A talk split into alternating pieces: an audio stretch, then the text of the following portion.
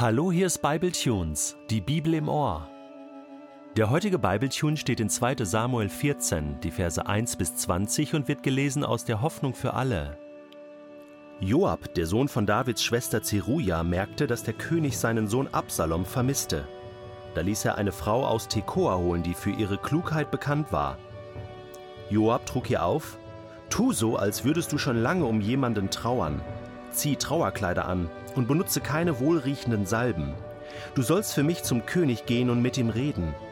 Dann sagte Joab ihr Wort für Wort, was sie dem König erzählen sollte. Als die Frau vor David trat, verbeugte sie sich tief und warf sich vor ihm zu Boden.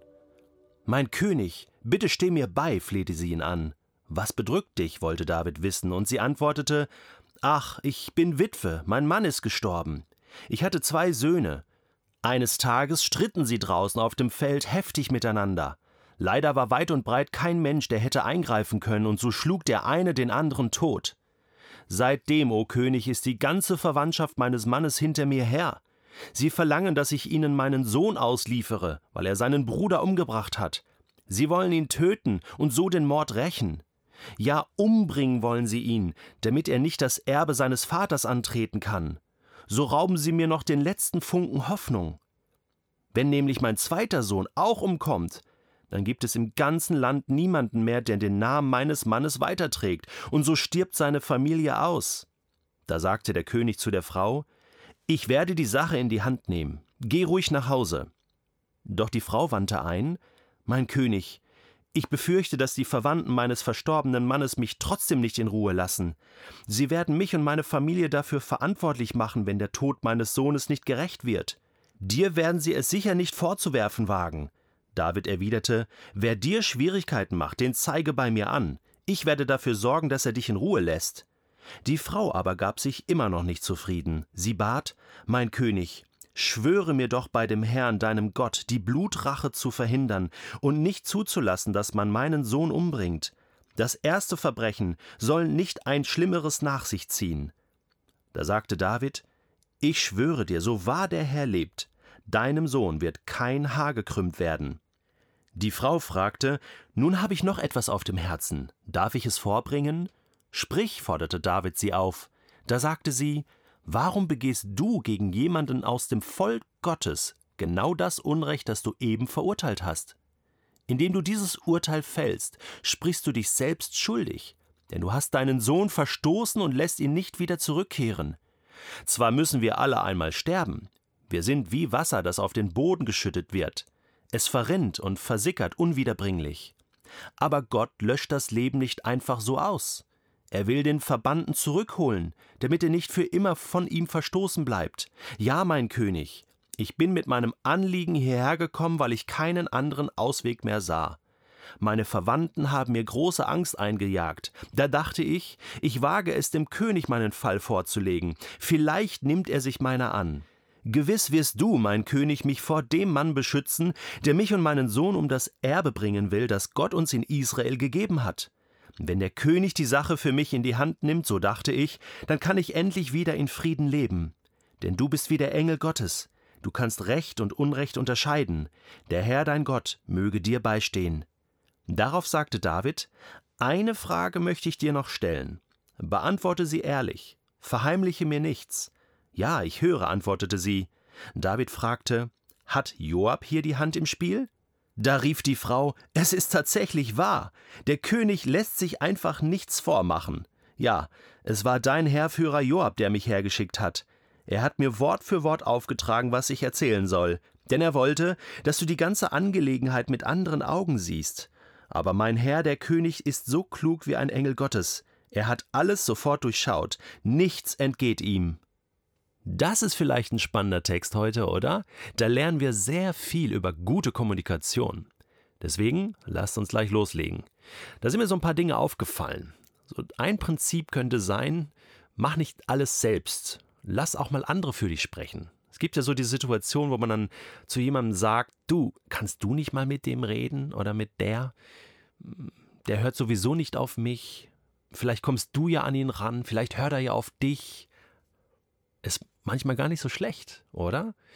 Andere mit einzubeziehen in die Kommunikation.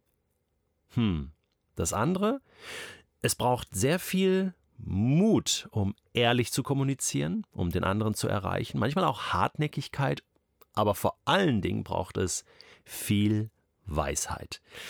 Ich weiß nicht, was Joab veranlasst hat, dem Heerführer von König David, dem engen Vertrauten von König David, zu sagen, dieses Gespräch über Absalom führe ich nicht mit ihm. Vielleicht war er da irgendwie zu nah dran oder nicht neutral oder vielleicht hat er auch gesagt, ich kann gar nicht so gut reden, ich kann besser kämpfen und strategisch Kriege planen, da bin ich gut. Äh, aber was das angeht, so die innerfamiliären Angelegenheiten, äh, da möchte ich mich eigentlich nicht einmischen obwohl er so mitgelitten hat mit Absalom und David. Er hat die Situation gesehen. Drei Jahre war Absalom jetzt schon weg. Er hat auch mitbekommen, dass David sich so langsam damit arrangiert hatte und sein Zorn gegen Absalom sich gelegt hatte. Und er merkte, dass der König seinen Sohn vermisste. Vielleicht saß David oft ein bisschen geistesabwesend irgendwo in seinem Palast herum und Joab hat das irgendwie mitbekommen. Der König trauert, er sehnt sich nach seinem Sohn. Ja, ist doch selbstverständlich. Es ist ja sein Sohn.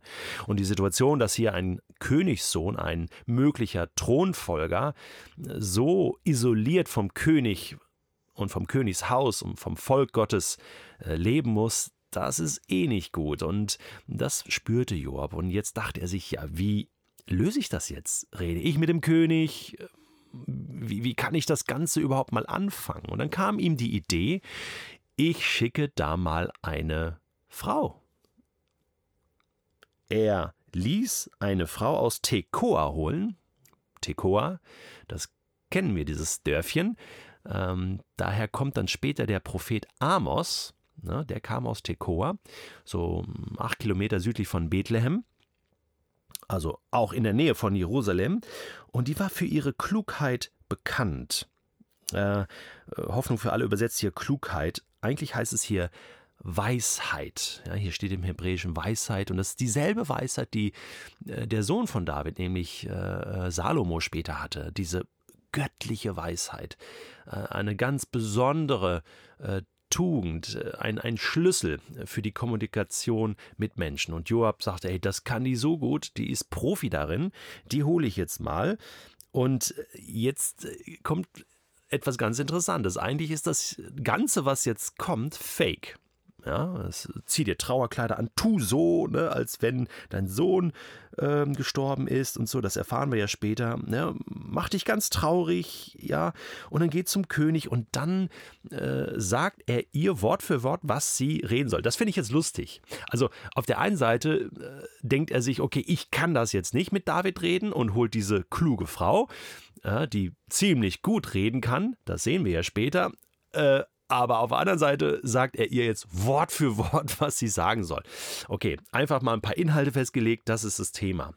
Das Interessante ist jetzt, dass das schon die zweite Person ist, die mit König David ein persönliches Gespräch unter vier Augen führt, innerhalb von, ja, kürzester Zeit. Nathan, der Prophet, war ja auch schon mal mit so einer gleichnishaft realen Geschichte beim König, von Gott geschickt. Und jetzt diese Frau auch mit dieser Geschichte, die eigentlich ja gar nicht stimmte, aber das Herz des Königs erreichen sollte.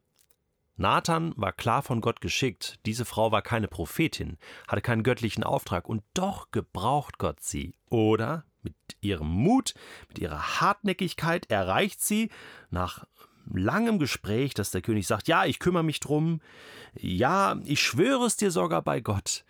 Und dann kommt sozusagen die Anwendung dieser Geschichte. Die Frau bringt es tatsächlich fertig, dem König zu sagen, äh, also du triffst jetzt dieses Urteil und selbst handelst du nicht danach in der Sache mit Absalom, obwohl dieser Name hier gar nicht fällt. David wird sofort klar, oh, jetzt bin ich hier der Schuldige. Ja, ähnliche Wirkung wie in 2 Samuel 12 mit diesem Gleichnis von Nathan, ähnliche Wirkung hier beim König. Und es ist krass, also ein Mann nach dem Herzen Gottes äh, ist David deswegen, weil er sich darauf einlässt schlussendlich. Weil sein Herz weich ist und es ihn genau trifft. Joab hat also sein Ziel erreicht.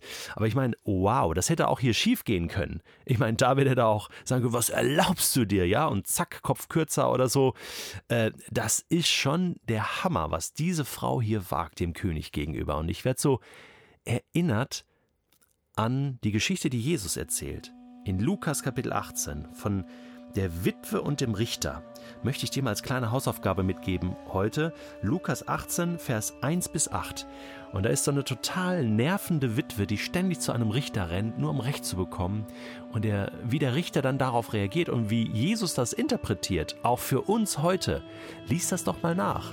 Und dann wirst du sehen, mutige, hartnäckige Kommunikation mit Menschen, aber auch mit Gott, das lohnt sich.